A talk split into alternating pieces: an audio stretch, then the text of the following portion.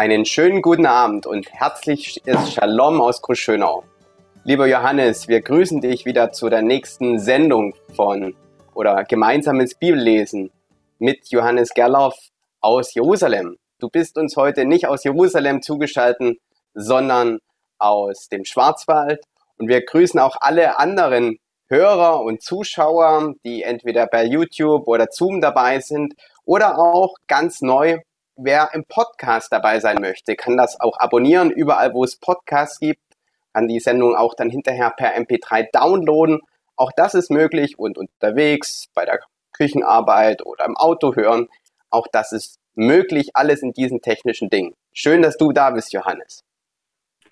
Ja, einen wunderschönen guten Abend und das, das gerade dass man für alle diejenigen, die ähm, sich später dazu, dass wenn ihr auf unsere Webseite geht, und zwar ist es diese Webseite gallop.co.il, dann kommt ihr auf diese Webseite und das seht ihr, wenn ihr oben bei den Videos, ich klicke jetzt nichts an, aber das seht ihr dann gemeinsam Bibel lesen. Und wenn ihr da draufklickt, kommt ihr auf eine YouTube-Playliste. Da habt ihr alle vergangenen ähm, Bibelarbeiten dazu. Und dasselbe gilt im Audiobereich.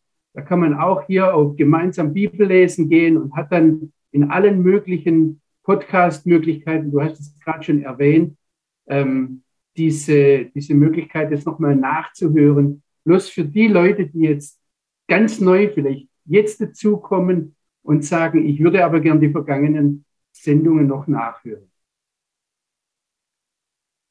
Ja, ich finde es das prima, dass wir diese verschiedenen technisch, technischen Formate nutzen dürfen. Äh, online jetzt live, dann als aufgezeichnet zum Sehen oder auch aufgezeichnet zum Hören dass der Inhalt wirklich, der, die Essenz, das Wort Gottes einfach, ähm, ja, uns bereichern darf im alltäglichen Leben. Und ich möchte einfach mit uns jetzt gemeinsam beten, bevor wir in diese, ja, Online-Bibelstunde oder in das gemeinsame Bibellesen einsteigen. Das würde ich jetzt gerne zum Gewinn tun und dann sehen wir weiter. Himmlischer Vater, wir kommen jetzt an diesem Abend zu dir. Wir legen dir alles hin. Du hast alles in der Hand. Dein Wort sagt, wenn zwei oder drei in meinem Namen versammelt sind, dann bist du bei ihnen in der Mitte. Ja, und hier sind so viele versammelt. Egal, wo sie jetzt geografisch sind oder sitzen. Herr, führe du und leite du durch deinen Heiligen Geist. Schließ uns dein Wort auf, dass wir Dinge verstehen, so wie du dir das hast gedacht was dahinter steckt, die Tiefe, die Essenz, dass wir es begreifen. Herr, dass wir Beziehungen leben, näher zu dir und zu unseren Mitmenschen ran. Dass es nicht um richtig und falsch und technische Dinge geht, sondern um Beziehung, so wie du dir das gedacht hast von Anfang an. Herr, so legen wir diesen Abend in deine Hände. Füll du ihn aus, begegne uns in dein Wort, durch dein Wort. Amen. Amen. Ich hege die Hoffnung, aber ich möchte es noch nicht versprechen, dass wir heute mit dem Kapitel 2 der Bibel, also 1. Mose 2, zu Ende kommen. Aber es ist für mich auch in vieler Hinsicht eine herausfordernde Erfahrung, diese Texte mit euch zu lesen. Und ich, ich habe das jetzt bei der Vorbereitung wieder gedacht. Wir betrachten heute einen unendlich reichen, tiefen, unergründlichen Text. Ich entdecke jedes Mal Neues, wenn ich mich mit diesem Text beschäftige. Und gleichzeitig ist es ein sehr gefährlicher, ein zweischneidiger, ein explosiver Text. Das sage ich nicht einfach nur so dahin. Die Gefahr, jemanden zu verletzen, ist bei diesen Bibelarbeiten über die Schöpfungsgeschichte so hoch, dass sie praktisch unumgänglich ist. Und ich habe das schon an Reaktionen gemerkt. Ähm, es gab auch sehr emotionale Reaktionen auf diese Bibelarbeiten. Und ähm, ich bin manchmal sprachlos, weil ich auch, ich, möchte da nicht noch dazufügen zu Verletzungen. Wir sind nicht nur alle in jeder Hinsicht Sünder. Also ich rede da über mich und ich rede über jeden, der jetzt irgendwo mit zugeschaltet ist, sondern wir sind zutiefst geprägt und befangen davon, dass unsere Väter am Ziel vorbeigeschossen haben, dass Sünde in unserer Gesellschaft, ich, ich muss das als Deutscher nicht nochmal betonen, gerade wenn wir über das jüdische Volk nachdenken, wir sind befangen in der Sünde unseres Volkes. Und ich spüre das ganz persönlich, dass die Heilige Schrift uns Szenarien vor Augen stellt, die, die schlicht und einfach für jeden von uns unerreichbar sind. Ich packe zum Beispiel immer wieder die Beobachtung, und jetzt hoffe ich wieder mal, dass vielleicht nachher jemand kommt und darauf reagiert und sagt, dass, es, dass, dass er mich da korrigieren muss. Aber mich packt die Beobachtungen, wenn wir heute über Mann und Frau sprechen, dass es in der ganzen Heiligen Schrift keine einzige Beschreibung einer wirklich guten, erfolgreichen, funktionierenden Ehe und Familie gibt. Also es werden uns Maßstäbe, was Gott sich gedacht hat, wie er sich vorgestellt hat, vor Augen gestellt. Aber die, die Familien- und Menschenleben werden dann sehr realistisch geschildert und manchmal schrecklich, schrecklich offen.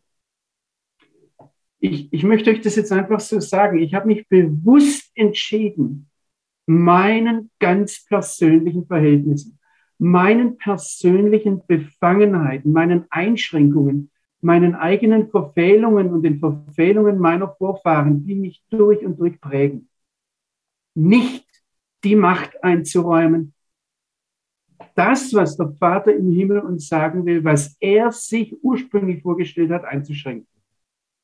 Ich möchte es mal ganz brutal sagen. Ich will den Bibeltext nicht kastrieren, nicht unfruchtbar machen oder auch nur ganz leise dem Zeitgeist anpassen.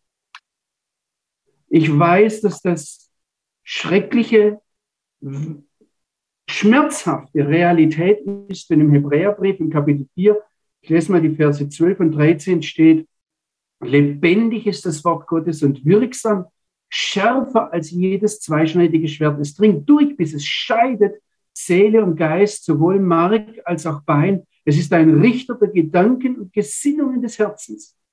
Kein Geschöpf ist verborgen vor ihm.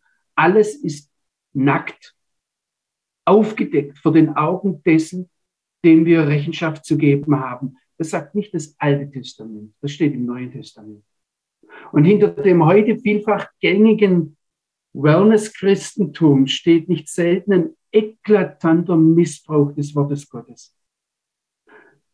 Was wir mit dieser Serie gemeinsam Bibel lesen, kann ich nur machen, wenn und weil ich von jedem von euch Zuhörern, Zuschauern, Zuschauerinnen und Zuhörerinnen natürlich, man muss ja halt korrekt sein in Deutschland, ja, erwarte, dass er oder sie verantwortlich mit diesem höchst gefährlichen Material, mit diesem zweischneidigen Schwert oder in Römer 1, Vers 16 heißt, dass Gottes Wort Dynamit ist.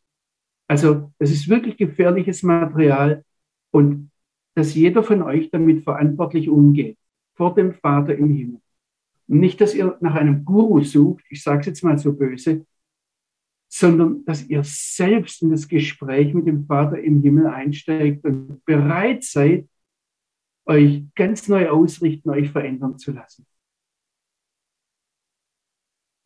Ich bin dankbar für alle Reaktionen und ich beachte und ich sehe mir alles an möchte jetzt nur sagen, ich, ich weiß nicht, ob ich selbst auf alles Antworten habe. Ich, ich, ich sage es jetzt gerade heute ganz besonders auch bei, bei diesem Text, wo es um die Beziehung zwischen Mann und Frau geht, dass ich dem nachstammle, dem nachempfinde, was ich in der Bibel sehe.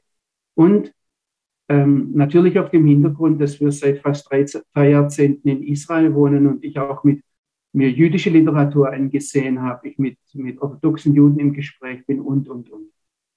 Aber zuerst vielleicht noch zwei Fragen, die uns nochmal zurückwerfen, was wir das letzte Mal ausgelassen haben am letzten Vers.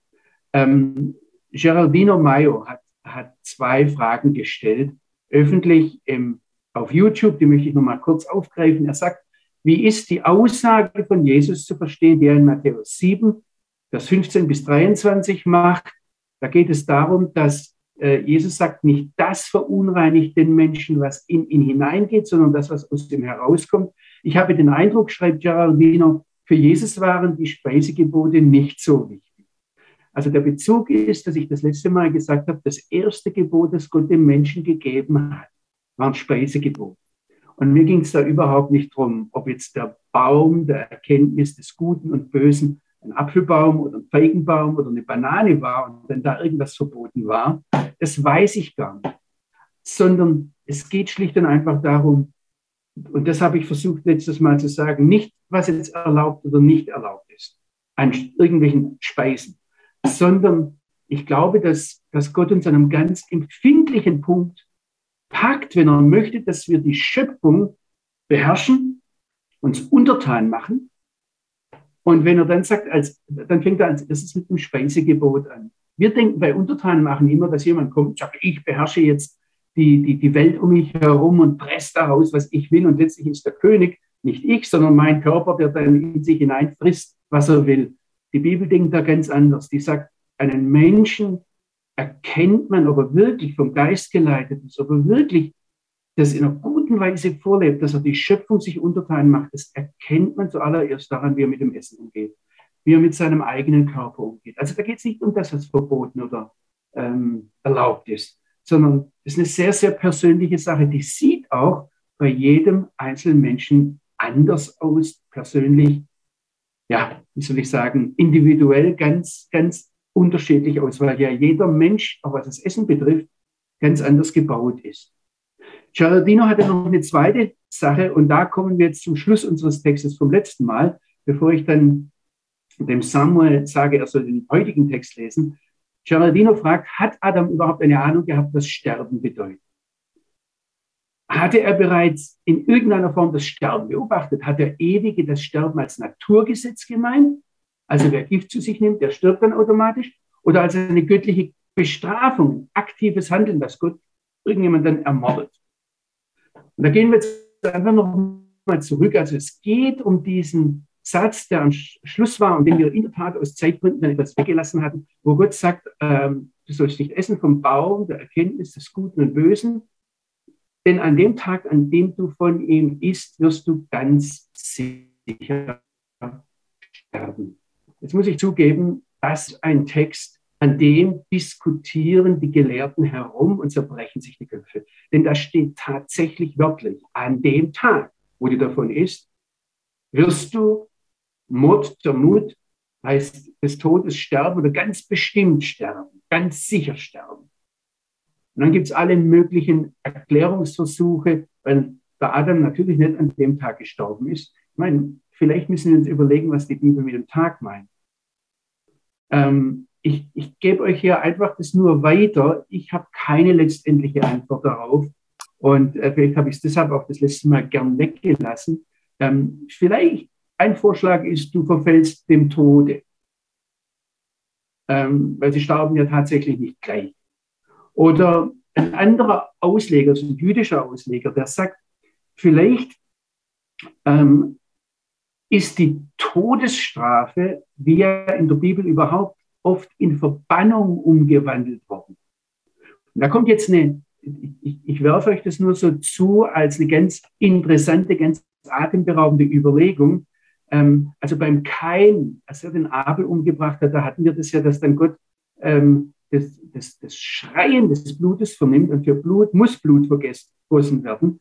Lernen wir spätestens beim Noah dann. Aber der Kain wurde dann heimatlos. Und ähm, es geht dann nicht nur um eine Vernichtung des Daseins, schreibt ein Rabbiner, sondern um eine Vernichtung des Hierseins. Und das ist etwas, dass wir das, diesen Zusammenhang im Hinterkopf haben, das zieht sich durch die ganze Bibel hindurch. Also ich erinnere jetzt nur an Hesekiel 37, wo Gott das jüdische Volk zurückbringt ins Land Israel. Und da sagt er, dass er sie herausruft aus den Gräbern. Das ist dieses Bild von den toten Gebeinen. Und das zieht sich durch diese, diese Denke, die, also das ist nicht entweder oder, das ist auch nicht eine Vergeistlichung, sondern das ist das Sterben und Tod einen viel, viel breiteren Bedeutungsrahmen haben in der Bibel, als jetzt nur, dass hier einer ein Messer in die Brust bekommt und dann aufhört zu atmen. Ähm, also es geht bis hin in Römer 11, dass, dass Paulus dort von Leben aus Toten spricht, im Vers 15, oder dann in Epheser 2 kommt dieser, dieser ganze Gedankenbereich vor, wo es auch um die Frage der Sünde geht. Aber ich möchte jetzt ganz klar sagen, natürlich ist es etwas, das wörtlich gemeint ist. Und die Kirchenväter sind sich da einig, die Ausleger sind sich einig.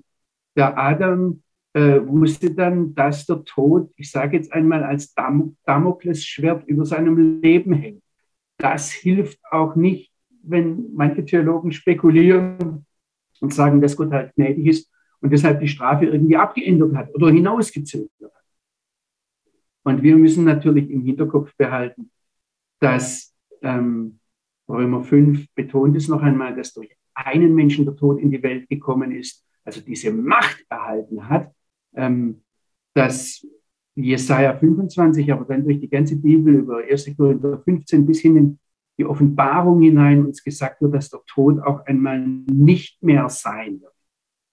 Ähm, ich möchte jetzt noch an einem Punkt hier ganz klar und eindeutig noch mal etwas sagen. Ich habe am Anfang unserer Bibelauslegung Jesaja 45, Vers 7 erwähnt, wo Gott sagt, ich schaffe das Gute und das Böse, den Frieden, das Licht und die Finsternis. Also nicht, dass wir, wenn wir jetzt über Tod reden, dass wir denken, dass sei dem Schöpfer etwas entglitten oder etwas außer Kontrolle geraten. Ich möchte es ganz deutlich sagen, die Bibel vertritt keinen Dualismus, so dass es einen Gott und einen Gegengott gibt und die beiden jetzt hier auf Biegen und Brechen miteinander kämpfen. Die Einzigartigkeit, das Gottsein, das alleinige Gottsein des Schöpfers wird nirgends in der Bibel in Frage gestellt. Ich möchte das ganz klar sagen, wenn christliche Theologen das machen, das deutet auf Götzendienst. Das sollten wir ganz, ganz klar und eindeutig sein. Ich möchte jetzt vielleicht sagen, äh, Gerardino, es gibt noch eine dritte Möglichkeit außer Naturgesetz, also dass jetzt dadurch der Tod eingebrochen ist in die Schöpfung oder Gott ihn losgelassen hat oder eben göttliche Bestrafung. Es gibt auch noch die dritte Möglichkeit, dass Gott uns in unserer persönlichen Verantwortung sehr, sehr ernst nimmt. Er, der Schöpfer, hat uns Begabungen gegeben, deren Einsatz er erwartet und Aufgaben, deren Erfüllung er erwartet. Und unser Verhalten, das gilt bis heute, unser Verhalten hat Konsequenzen. Und Gott nimmt, er gibt uns eine unwahrscheinliche Macht in der Schöpfung, dem Menschen, und mir fällt es immer mehr auf, seit ich jetzt gerade in diesem gemeinsamen Bibellesen immer neu wieder darauf gestoßen werde, dass unsere menschlichen Versuche ganz oft da sind, dass wir sagen, wir wollen uns dieser Verantwortung entziehen. Machen wir uns auf ganz unterschiedliche Art und Weise, manchmal auch ganz fromm, indem wir sagen, ja, wer bin ich so, ich kleiner, oder was kann ich eigentlich, ähm, oder dass wir, dass wir alles sagen, es ist ja doch alles vorherbestimmt und guckt doch in die Bibel rein und wie auch immer. Also es gibt ganz unterschiedliche Möglichkeiten oder dass Leute sagen, wir sind ja getrieben von unseren Trieben und von Naturgesetzen und was auch immer. Immer wieder stehlen wir uns der, aus der Verantwortung. Und Gott steht da und sagt, Leute, ich nehme euch als verantwortliche Wesen ernst. Und das ist vielleicht jetzt auch eine ganz gute Überschrift wenn es jetzt um Mann und Frau geht und wir einen Text einstellen. Johannes, jetzt war es irgendwie abgesagt. Ich habe den letzten Satz nicht mehr gehört, wenn es um Mann und Frau geht. Vielleicht kannst du noch mal den Satz wiederholen. Ja, ich habe dann gesagt, vielleicht war das eine ganz gute Überschrift für das, wenn ich die Verantwortlichkeit betont habe, dass es um die Verantwortlichkeit geht, in der wir Menschen stehen und dass Gott genau das sehr, sehr ernst nimmt. Und vielleicht lesen wir jetzt den Text, Samuel, ab Vers 18 bis zum Schluss. Okay. Darauf sagte Gott der Herr, also 1. Mose Kapitel 2, Vers 18, es ist nicht gut für den Menschen, dass er allein ist. Ich will ihm eine Hilfe schaffen, die zu ihm passt. die seinesgleichen ist. Da bildete Gott, der Herr, aus Erde alle Tiere des Feldes und alle Vögel des Himmels und brachte sie zu dem Menschen, um zu sehen, wie er sie benennen würde. Sie sollten so heißen, wie der Mensch jedem Einzelnen seinen, jeden Einzelnen einen Namen geben würde. Und der Mensch gab allem Vieh und allen Vögeln unter dem Himmel und allen wilden Tieren ihren Namen. Für den Menschen aber fand er keine Hilfe, die zu ihm passte. Da ließ Gott, der Herr, einen tiefen Schlaf auf den Menschen fallen, so dass er fest einschlief. Dann nahm er eine seiner Rippen heraus und verschloss diese Stelle wieder mit Fleisch. So gestaltete Gott der Herr aus der Rippe, die er aus dem Mann genommen hatte, eine Frau, und führte sie dem Menschen zu. Da rief der Mensch aus, das ist endlich Gebein von meinem Gebein und Fleisch von meinem Fleisch. Sie soll jetzt Männin heißen, denn sie ist von dem Mann genommen. Darum verlässt der Mann Vater und Mutter und hängt seiner Frau an, und sie werden ein Leib sein. Und die beiden, der Mann und seine Frau, waren beide nackt, aber schämten sich nicht voreinander. Bis hierher Kapitel Ende.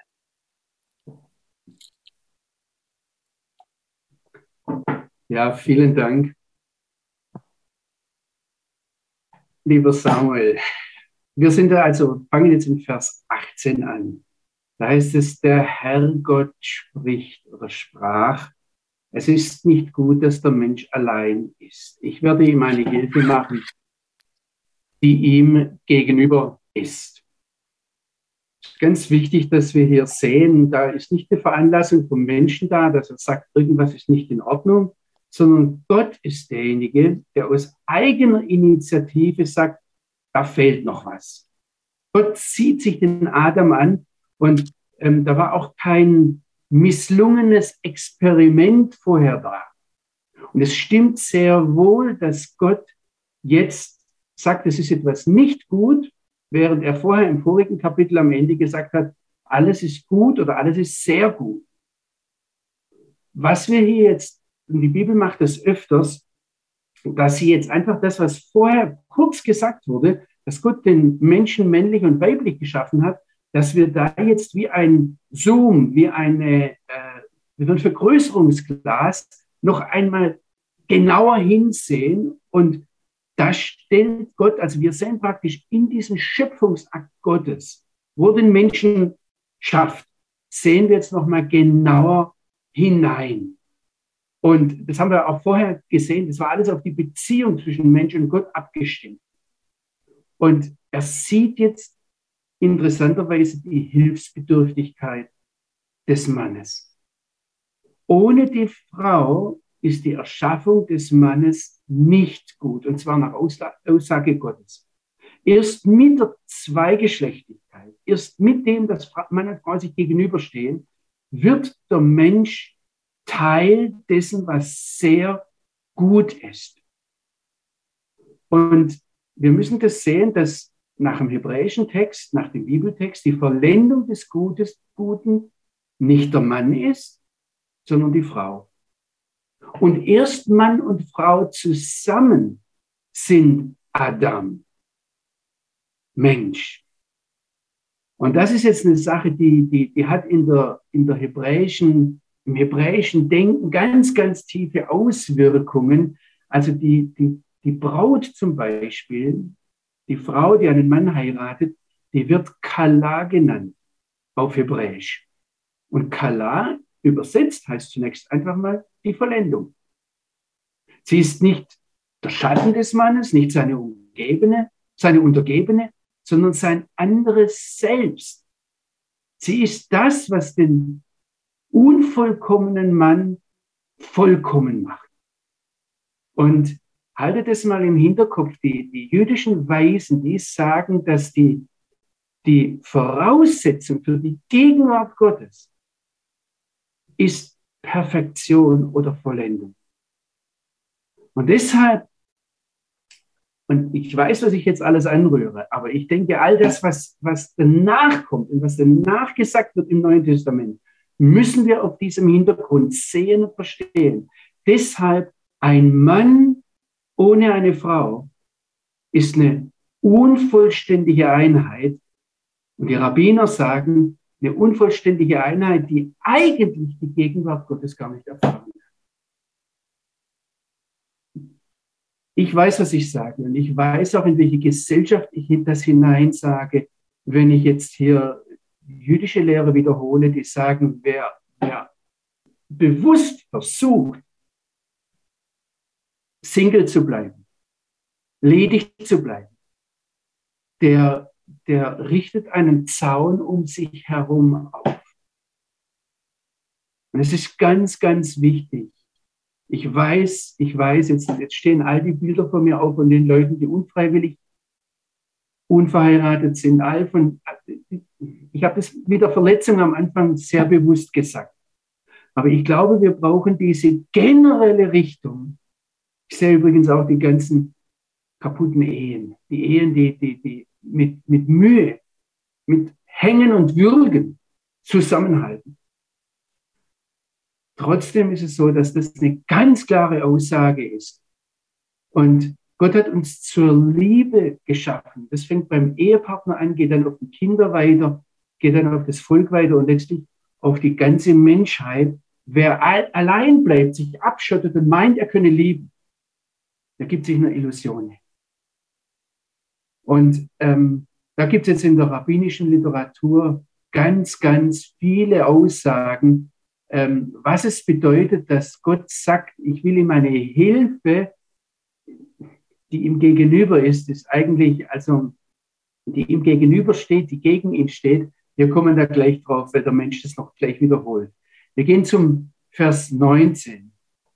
Da heißt es jetzt, so formte der Herr Gott vom Erdboden alle Tiere des Feldes und alle Vögel der Himmel und brachte sie zum Menschen, um zu sehen, wie er sie rufen würde. Und wie immer der Mensch eine lebendige Seele nannte, das ist ihr Name. Und der Mensch benannte alle Haustiere, die Vögel des Himmels und alle wilden Tiere. Achtet mal drauf hier, ähm, dass im Vers 20 die Haustiere als erstes genannt werden. Die wurden vorher, die hat vorher Gott nicht gemacht, so wie es da übersetzt ist. Ja, so formte Gott der Herr. Er hat nur die Tiere des Feldes und die Vögel des Himmels geformt und jetzt kommen plötzlich die Haustiere. Aber für den Menschen fand er keine Hilfe als Gegenüber.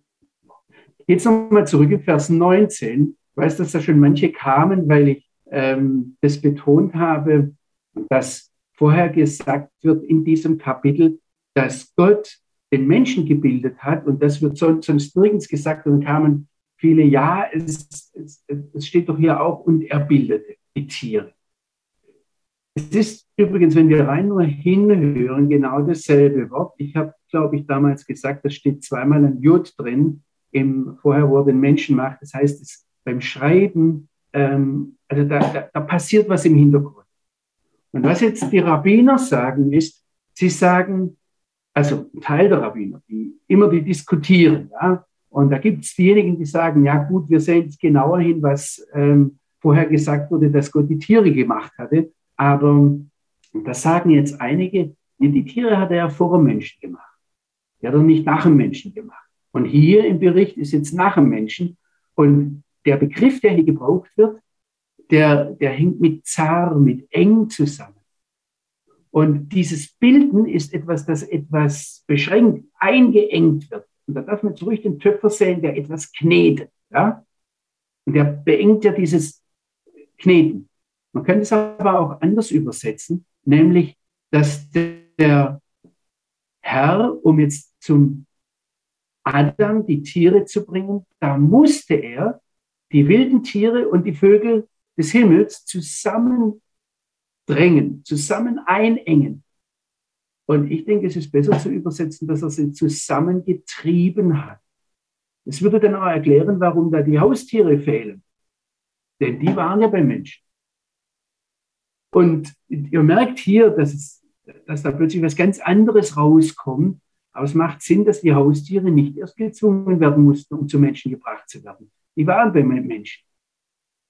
Und ähm, ja, was eben interessant ist jetzt, dass hier die, die wilden Tiere und die Vögel des Himmels genannt sind und die werden jetzt zum Menschen gebracht. Und da ist jetzt die Frage, was macht der Mensch, wie ihn gibt und auch den Namen gibt. Aber der Mensch ist jetzt derjenige, der, zu dem sie gebracht werden. Und ähm, wir müssen diesen ganzen Prozess auch jetzt noch unter was anderem sehen. Ihr wisst, dass später Adam zu Gott sagt, die Frau, die du mir gegeben hast. Es ist interessant, dass ähm, dieser Vorwurf, die Frau, die du mir gegeben hast, oder an die ich in Unwissenheit herangestolpert bin, die wird in bestimmten Situationen gesagt. Wenn sich eben die Frau hat verführen lassen und dann selbst verführt hat. Gott nimmt hier durch den Vorgang dem Menschen jede Ausrede. Es ist der Mensch selbst, der zunächst mal die ganze Schöpfung sieht, alle möglichen, die Fische kommen nicht ran, ja, weil die irgendwie nicht so ganz recht passen oder keine Möglichkeit haben, ein Partner zu sein, ein Gegenüber zu sein. Der Mensch sieht all die Dinge und er, er, er, er benennt sie. Gott achtet darauf, was, was sagt er da? Und es ist der Mensch selbst, der dann feststellt, der das ausruft, dass da kein Wesen ist, das dem entspricht, dass diesen Mangel ausfüllt, den Gott vorher festgestellt hat.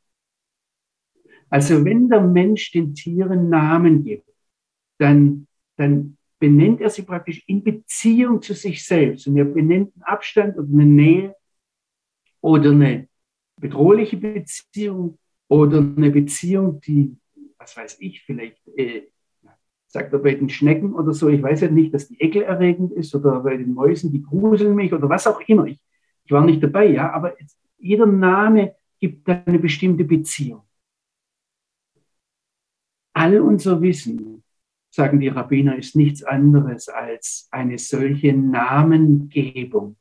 Und die Benennung hat etwas zu tun mit der geistigen Erfassung der Tiere.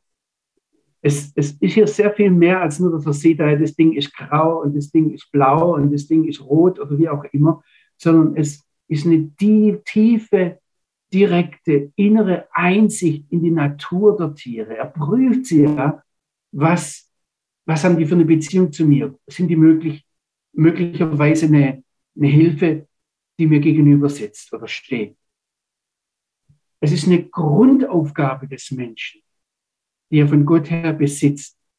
Also eine Begabung und eine Aufgabe, die Welt, die Schöpfung geistig zu erfassen und praktisch umzugestalten. Durch Namensgebung, also da, das, das Wort, das da im Hebräischen steht, das heißt jemandem zurufen und wenn ich jemandem entgegengehe, dann, dann ist genau dieselbe Wurzel verwendet, dann heißt es, ich gehe likrat, also Korea, ich kann es jetzt so schnell schwer erklären, aber durch ein Zurufen eines Namen gibt man eine Ausrichtung, stellt man eine Beziehung her.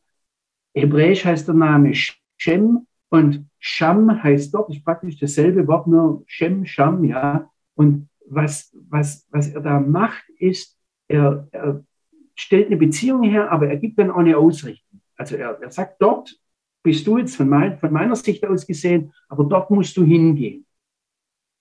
Ich möchte es nur gedanklich anstoßen, dass ihr euch darüber Gedanken macht, was mit der Namengebung alles drin ist. Ja. Ähm, was wir hier jetzt sehen sollten noch, ist, dass der Mensch geschaffen ist für Beziehung. Er ist nicht geschaffen, um Macht auszuüben. Im, in einem Sinne, dass er so sagt, also ich, ich, ich nutze das jetzt aus. sondern es geht um die Frage, wie, wie, was, was können wir miteinander tun? Und der Mensch wird nicht leben, wird nicht leben, bis er liebt und sich selbst hingibt. Das steckt hinter diesem ganzen Vorgang. Wir sollten jetzt auch sehen, wenn da die Frau von der Frau die Rede ist. Ich meine, der, der, Mensch sieht natürlich die ganzen Tiere, die ihm vorgeführt werden, und er sieht, dass die da paarweise ankommen. Aber ich weiß nicht, wie viel er schon erlebt hat von, vom Kinderkriegen ähm, bei den Tieren, wie viel er da beobachten konnte. Aber es wird nichts davon gesagt, dass die, die Frau hier die Gebärmaschine, ich gebrauche jetzt mal das böse Wort, ist, sondern sie wird als eine Hilfe, als ein Gegenüber, als etwas, ähm, das in sich selbst als Person Wert hat, gesehen. Was mich jetzt packt noch, wenn wir diesen Vorgang sehen, dann Gott führt, treibt die ganzen Tiere dem Adam zu äh, und stellt sie ihm vor als mögliche Partner. Da war nichts am Horizont, was gepasst hätte. Was mich packt beim Adam, ist, dass er warten konnte. Dass er nicht, wie vielleicht heute manche Menschen sagen, ja, wenn es keinen Menschen gibt, dann schaffe ich mir halt einen Hamster an oder einen Hund oder ich weiß nicht was.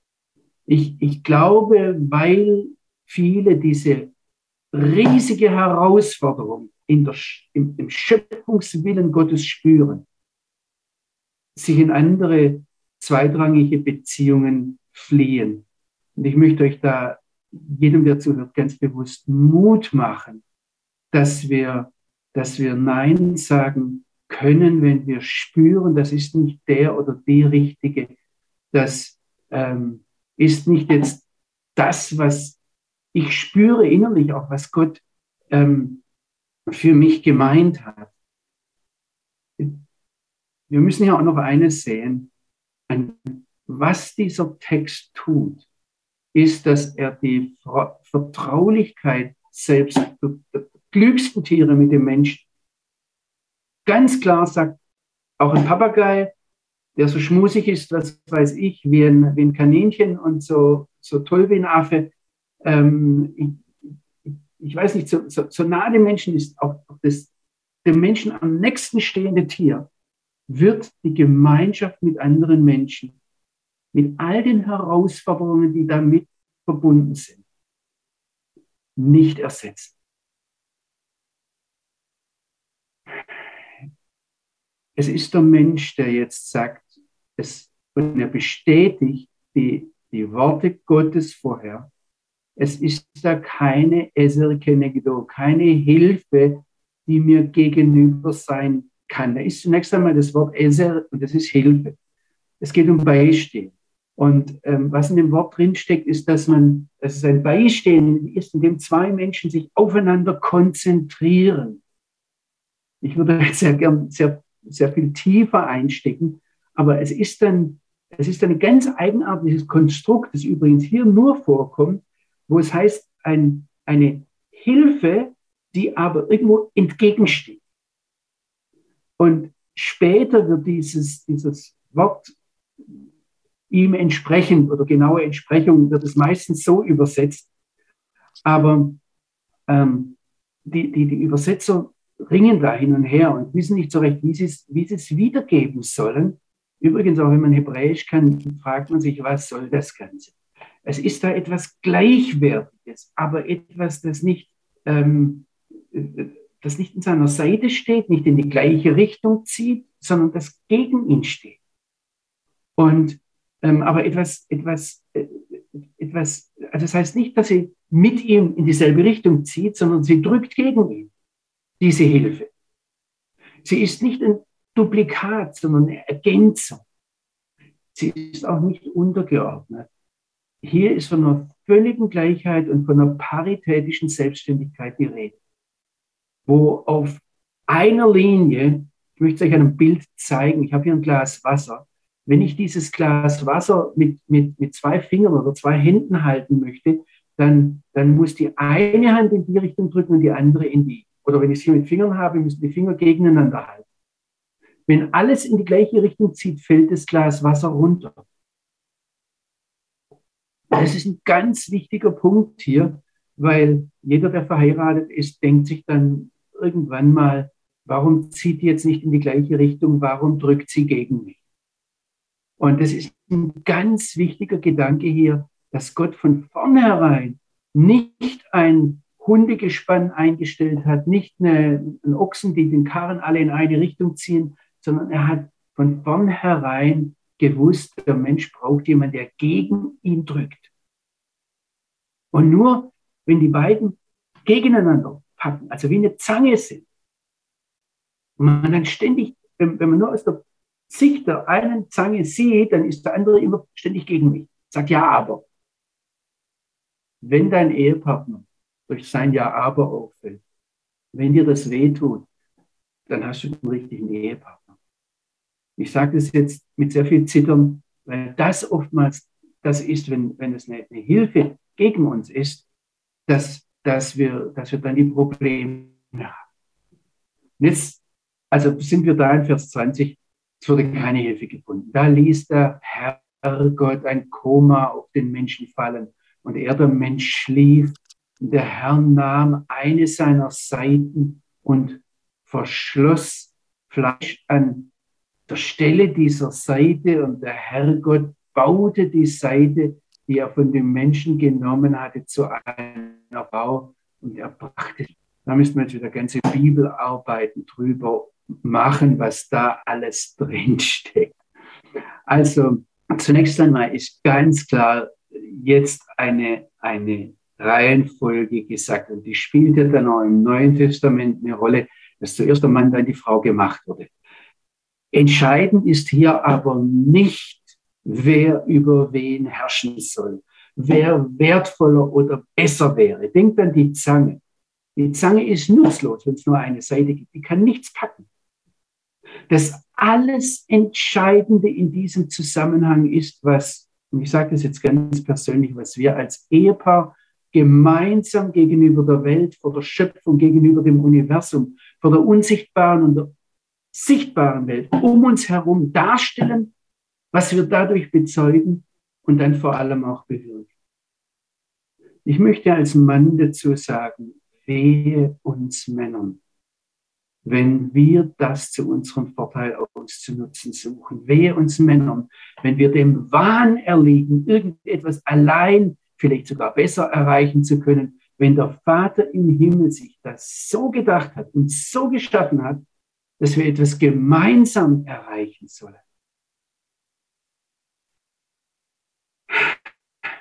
Dieses gemeinsam erreichen, was der Mann nur mit der Frau ist, dass der Mann nur Mensch ist mit der Frau gemeinsam.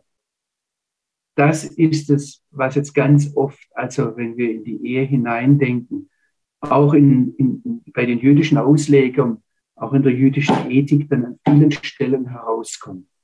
Ich möchte noch mal etwas sehen, dass Gott hier den Adam in einen Tarbema-Schlaf, in einen Koma-Schlaf, in eine Anästhesie verlegt hat. Ganz von außen ganz objektiv gesehen war das, dass der Adam einfach eingeschlafen ist. Es ist der biblische Text, der uns sagt, dass der Herrgott einen, einen Schlaf, ein Koma, eine Anästhesie auf den Menschen gefällt hat. Das Wort ist fallen lassen, also aber so richtig schmeißen, ja? also werfen. Wenn ein Wissenschaftler damals dabei gewesen wäre, ich sage euch das jetzt nur, es gibt hier x Dinge, die kann ein Wissenschaftler gar nicht nachempfinden oder sehen. Das müsst ihr euch vom Wort Gottes sagen lassen. Das sind solche kleine Dinge. Also der Augenzeuge beobachtet nur, wie der Mensch einschläft. Die Bibel sagt uns, es ist Gott, der ihn ins Koma verlegt. Und dieses Koma ist nachher ganz, ganz wichtig, wenn wir die Bibel verstehen wollen. Es taucht beim Abraham in 1. Mose 15 auf, wo Gott diesen Bund zwischen den Teilen macht. Es geht durch bis Römer 11, wo dieser Betäubungsschlaf auftaucht. Aber da müsste ich euch, da würde ich euch jetzt gerne in den Römerbrief reinnehmen, wo es dann, dann um Israel geht, das ins Koma gelegt wird, bis die Vollzahl der Heiden eingegangen also genauso wie mit das, was Gott mit dem Adam hier macht, das ist wegweisend, weichen Stellen durch die ganze Bibel hindurch. Jetzt heißt es, er nahm, in den meisten Übersetzungen oder vielen Übersetzungen steht eine Rippe, aber das Wort, das hier verwendet wird, ist normalerweise eine Seite. Wird nirgends als Rippe übersetzt, sondern eine Seite. Und wenn es heißt, ähm, dass der Jakob zum Beispiel hinkt, dann wird genau dieses Wort verwendet. Und dann heißt es, er hat sich immer so nach einer Seite gelehnt, mit jedem Schritt. Ja? Das ist hinken. Oder dieses Wort taucht auf, wenn es um die zwei Seiten der Stiftshütte geht. Das ist ganz eindeutig. Was Gott da gemacht hat, wir wissen es nicht. Aber es sind so schöne Sachen, die dann der Talmud sagt. Ja, hat, Gott hat die Frau nicht aus des Mannes Kopf geschaffen, dass er ihr befehle oder sie ihm befehle. Auch nicht aus seinen Füßen, dass sie seine Sklavin sei oder ihm fortlaufe, sondern aus seiner Seite, dass sie seinem Herzen nahe sei. Und ich, ich möchte euch da nur daran erinnern, das geht durch bis Epheser 5, wo Paulus dieses Beispiel dann nimmt, um die Beziehung zu beschreiben zwischen dem Herrn und seiner Gemeinde, seiner Kirche. Also das sind ganz, ganz tief prägende Bilder, die uns hier gegeben werden. Wenn wir hier etwas schieflegen, wenn wir das gleich durch was das Neue Testament, was der Paulus dann auch noch sagt, ja, wenn wir dann gleich sagen, ja, aber es funktioniert da nicht. Und es stimmt, wir sehen in der ganzen Bibel keine funktionierende Ehe. Also wenn wir das gleich relativieren, da werden wir an ganz vielen Stellen eine Schieflage bekommen. Ich möchte euch einfach einladen, hier, äh, mit mir das ernst zu nehmen, was da steht. Das ist jetzt in Vers 22. Und da heißt, da fügt Gott jetzt was ganz Neues ein, nämlich, dass die Frau baut. Also den Mann hat er gematscht und dann gepustet, ja. Die Frau, die baut er. Und aus diesem Vajiven, das da gebraucht wird, da, da, da steckt der Plan drin, Kavnit, da steckt der Ben drin, der Sohn, da steckt aber auch schon die Zweiheit drin, in, in diesem Wort bauen, ja. Und da steckt drin, dass die Frau dann das Potenzial zur Mutter hat, wenn es heißt, ich werde erbaut äh, oder auferbaut, also das, das eine, wird mehrfach in der Bibel verwendet, dass ähm, eine Frau, wenn sie Mutter wird, dass sie, dass dieses Wort bauen verwendet wird oder wenn sie dann, also das, das ist die Wurzel Bana und der Ben, der Sohn kommt daher oder dann kommt auch die Einsicht daher und die Rabbiner, also die, die drehen und drechseln an diesem Wort ganz viel rum und sagen, da sieht man schon, dass die Frau sehr viel mehr Einsicht in, in, und Intuition hat als der Mann. Und dass der Mann deshalb diese Frau braucht. Und was Gott dann macht, ist ein ganz, ganz tolles Bild. Übrigens, ich habe das immer genossen. Wenn, also äh, auf der einen Seite hat es wehgetan, andererseits, dass ich das durfte, dass meine Töchter mich gebeten haben, ich habe zwei Töchter, die verheiratet sind, dass ich sie zum, zum Bräutigam führen durfte. Das ist genau das Bild hier kommt, das hier kommt jetzt, wenn Gott wie der Vater die Braut nimmt und sie dem Mann zuführt. Und da sagt der Mann, also er ist jetzt aufgewacht aus dem Koma und er ist aufgewacht aus all dem, was da passiert ist. Und da heißt es, da sagt der Mensch diese. Und dieses Wort Sot taucht jetzt in diesem Satz, Vers 23, dreimal auf. Diese ist dieses Mal Knochen von meinem Knochen, Fleisch von meinem Fleisch. Diese soll Männin, Isha genannt werden, denn vom Mann wurde sie genommen. Das ist eine ganz interessante Sache, wie oft hier, ähm, also der Adam sie anguckt und und, und, und man sieht richtig, man spürt es, wie er vorher die ganzen Tiere angeguckt hat und hat nichts gefunden. Und jetzt sagt er, da, da, da, da, da, da das ist es. Wie er vorher einen, eine ganz angespannte Anstrengung, ich weiß nicht, wie lang und wie tief das war, ja, ähm, aber er braucht gar keine, keine Offenbarung von Gott, sondern mit jubelnder Freude ähm, sagt er diese, diese, diese und keine andere. Und ähm, möchte euch da jetzt Mut machen hineinzusteigen in, in das, was da steht. Aber vielleicht nur eine Sache, wenn, wenn Gott, äh, wenn, wenn, wenn der Adam der, Eva jetzt einen Namen gibt, der sagt, dass sie heißt Isha. Und da möchte ich euch was zeigen, was in der rabbinischen Tradition äh, ganz, ganz gegenwärtig ist, was immer, immer wieder auf ähm, äh, ist davon die Rede, dass ähm, also der, der Mann heißt Ich und ihr habt hier das hebräische Wort Ich. Und was jetzt zunächst gemacht wird, wenn die Isha kommt, und das hat Luther toll gefangen, indem er gesagt hat, ähm, die, sie soll Männin heißen. Aber am Schluss wird hier ein He angefügt.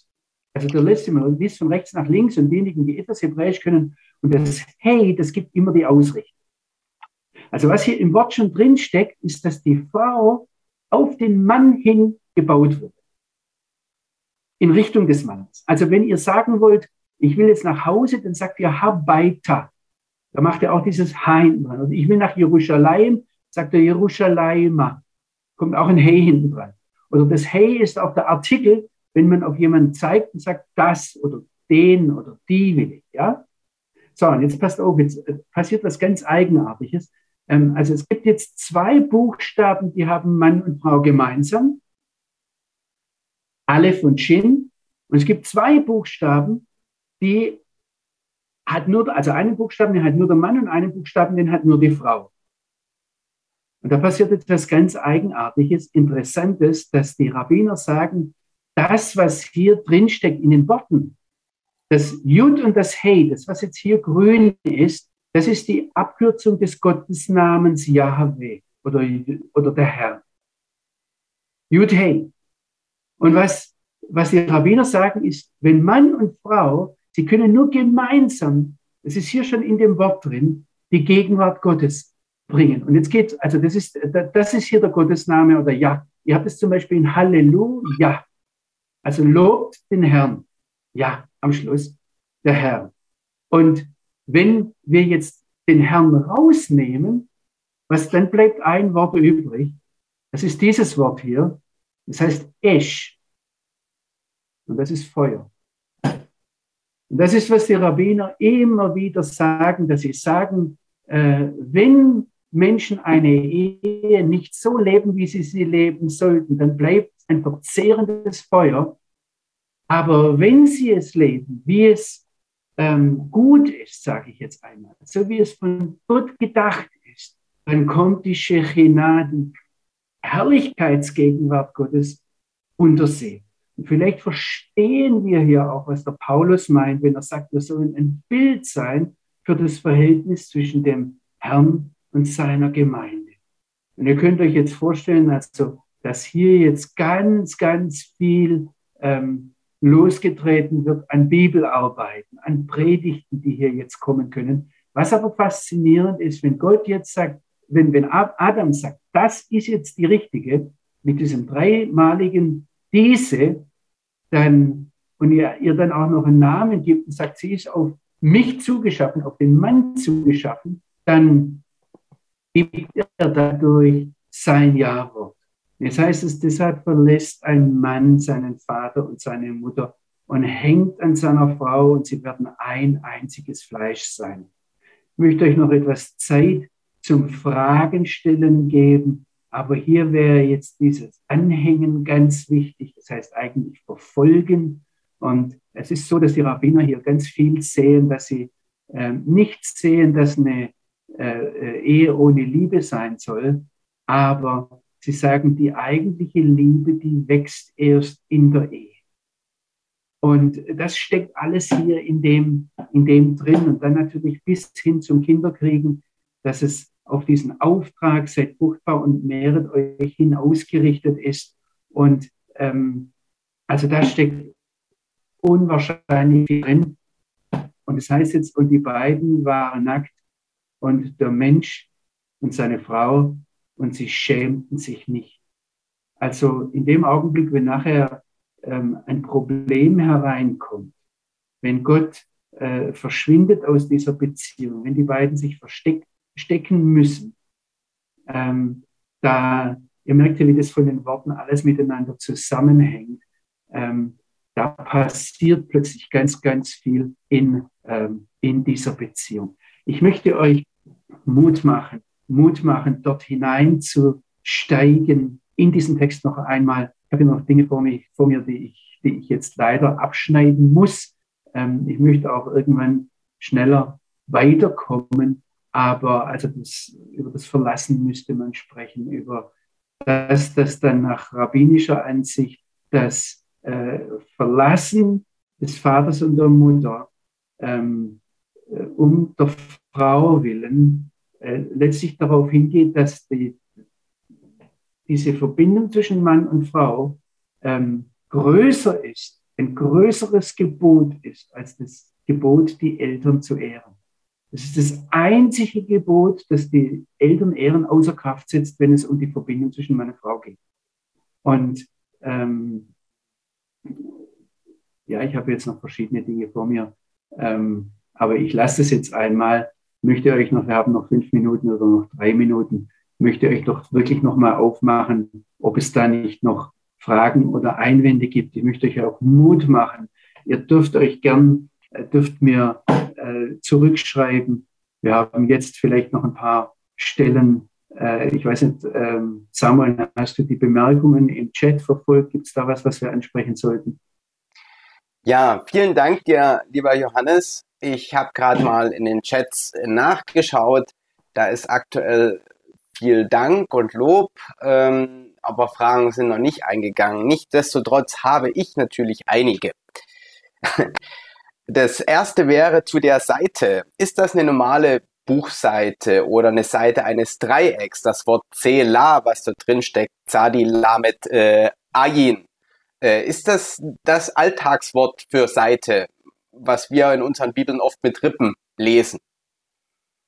Nein, es ist nicht Page, sondern es ist Side, ähm, auf, um das Englisch zu sagen. Also wir, wir haben die Buchseite also jetzt auch damit mich Schwäbisch niemand falsch versteht, ich meine nicht die Seite einer, einer Gitarre oder einer Geige, sondern es ist äh, praktisch die, was weiß ich, die Sonnenseite oder die Schlechtwetterseite eines Berges. Es ist einfach einen, ein, ein bestimmter Teil, den Gott herausgenommen hat. Was das genau war, ähm, denkt drüber nach, betet drüber nach, vielleicht kommt ihr auf bestimmte Dinge, ich weiß es nicht. Ähm, ich möchte auch bei den Dingen, wo, wo ich dann wirklich nicht weiterkomme, eher sagen, ich weiß es nicht, als dass ich jetzt anfange zu spekulieren. Okay, vielen Dank dir. Mir war das so ganz interessant. Du hast am Anfang gesagt, ähm, also durch einen Menschen ist die Sünde in die Welt gekommen. Und Adam und Eva zusammen sind erst ein Mensch ich meine, wir kommen dazu noch. Also wenn nur Eva gesündigt hätte ohne Adam, wäre es keine Sünde gewesen, weil es nicht der Mensch vollständig war. Das ist jetzt für nächstes Kapitel. Heben wir uns noch ein bisschen was auf. Ähm, ich finde das nur ganz interessant, weil der Messias ist ja gekommen und der Messias, Jeshua, Jesus ist ja nur ein Mann. Der ist ja nicht verheiratet. Oder wird es vielleicht noch werden, die Braut. Ist ja unvollständig, der Messias. Als Mensch. Ja, also es, es sind ganz viele Aspekte, die jetzt mal so, wenn man das mal zusammenbindet und weiterdenkt, äh, die neue Horizonte erschließen.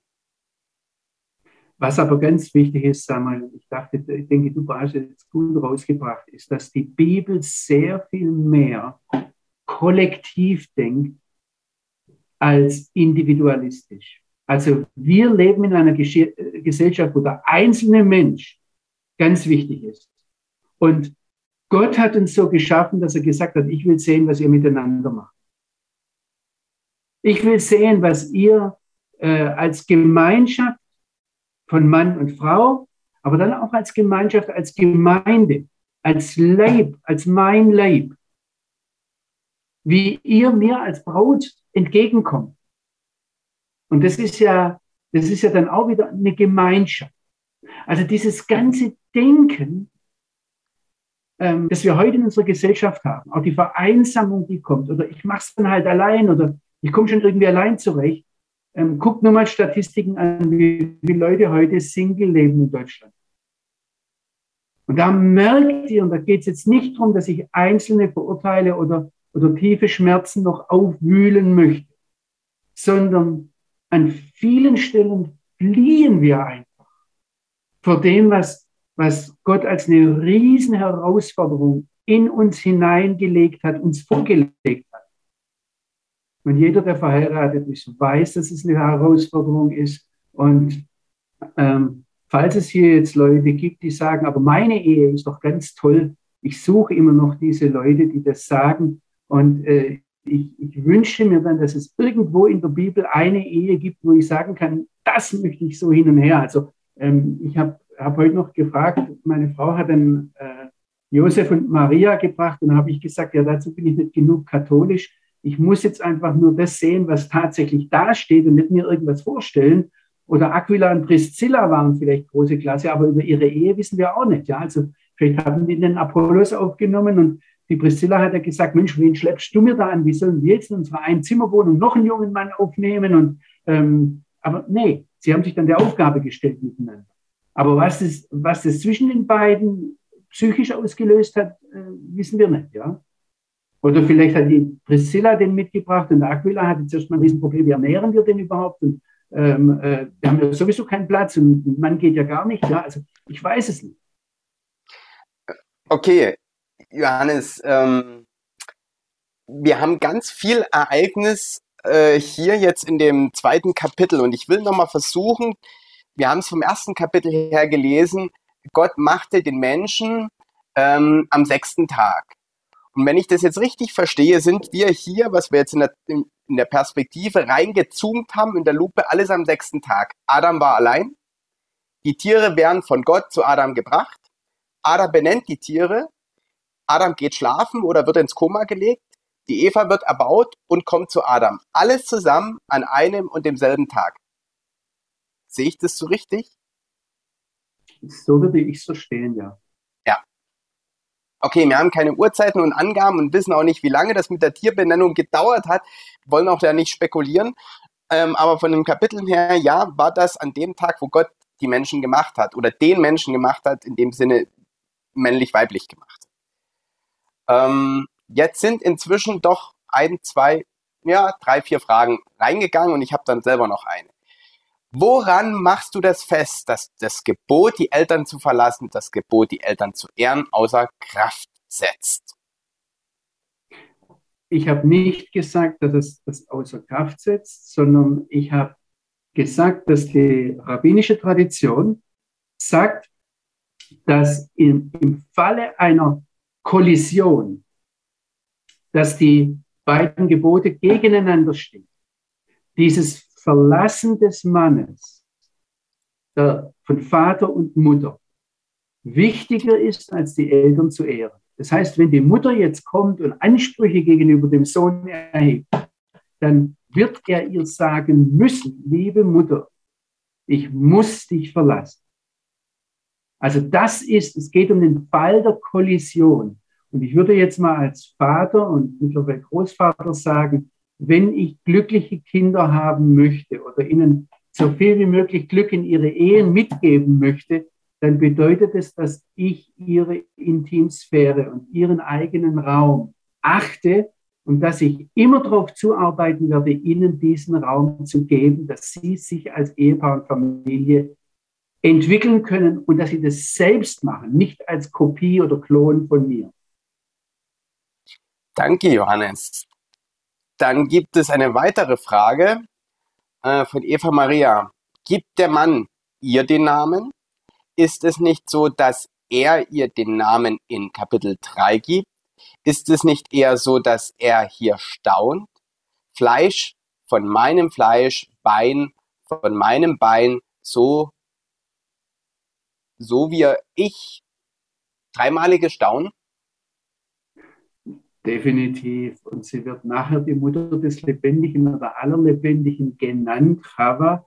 Ähm, gar keine Frage, das ist dann auch ihr Name, aber er gibt ihr eine Bezeichnung. Und er war ja schon den ganzen Tag am Bezeichnen von Tieren und ich, ich, also der Adam muss definitiv einiges fitter gewesen sein als ich, sowohl hier als auch körperlich, um das Ganze da zu packen, ja.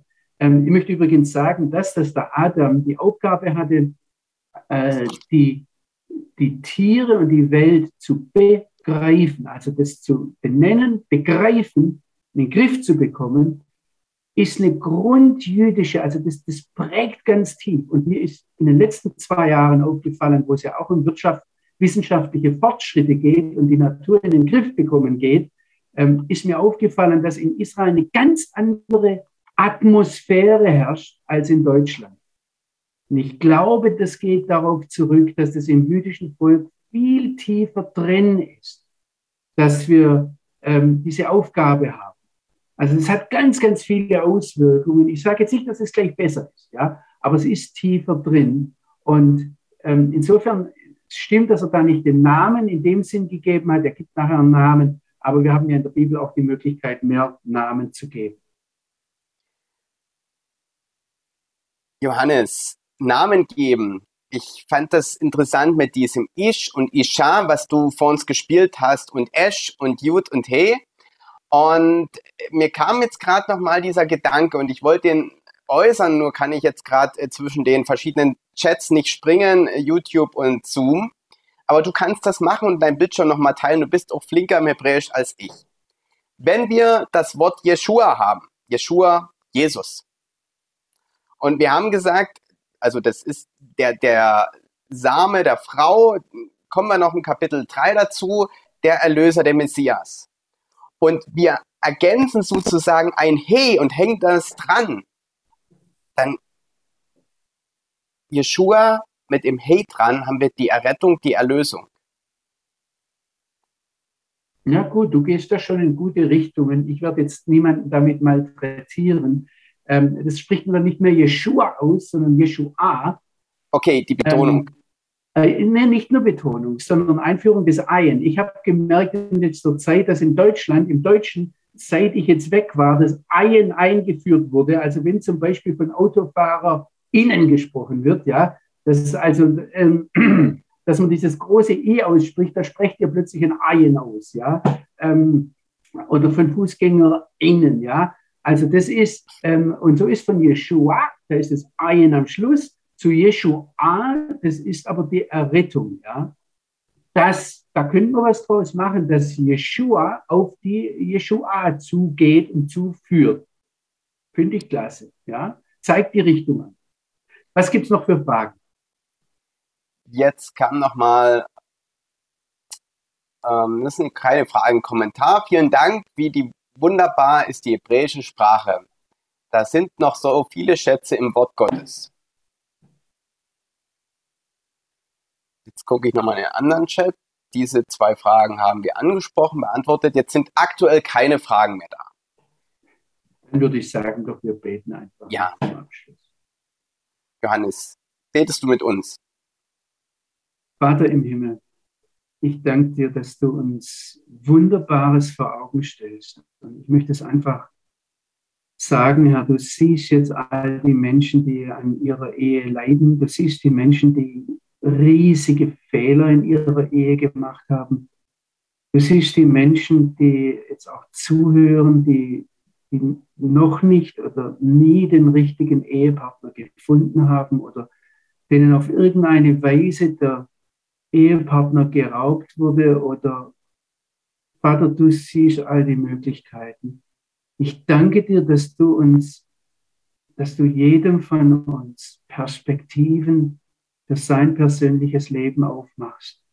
Aber ich möchte dich einfach bitten, dass wir als Gemeinschaft, dass wir als Gesellschaft, dass wir als Menschen, die von deinem Wort herkommen, dein Wort ernst nehmen und dass wir das Wort nicht gleich auf unsere Stufe herunter transformieren, sondern dass wir den, deine Ziele, deine Ansprüche, deine Vorstellungen, das Herrliche, das du dort hast, dass, dass wir das stehen lassen und staunen lernen.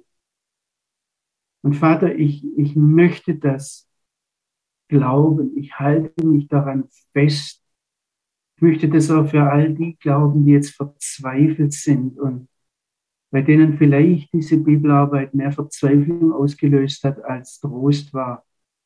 Ich möchte daran festhalten, dass du sagst, siehe, ich mache alles neu. Und Herr, wir halten uns daran fest, dass nichts in deinen Augen vergeblich ist, Wir glauben. Wir klammern uns daran fest, weil du zuverlässig bist und dein Wort gilt, dass deine Maßstäbe gut sind, dass das, was du geschaffen hast, so wie du es geschaffen hast, sehr gut ist. Und Vater, ich will einfach lernen, alles mit Danksagung zu nehmen, weil das so in deinem Wort steht, dass jedes Geschöpf Gottes gut ist, wenn es mit Danksagung genommen ist. Danke, Herr, dass wir danken lernen dürfen. Amen. Amen.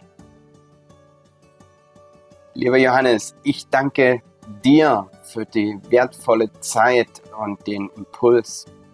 Und so Gott will und wir leben, sehen wir uns wieder am zweiten Dienstag im nächsten Monat, dann also im August.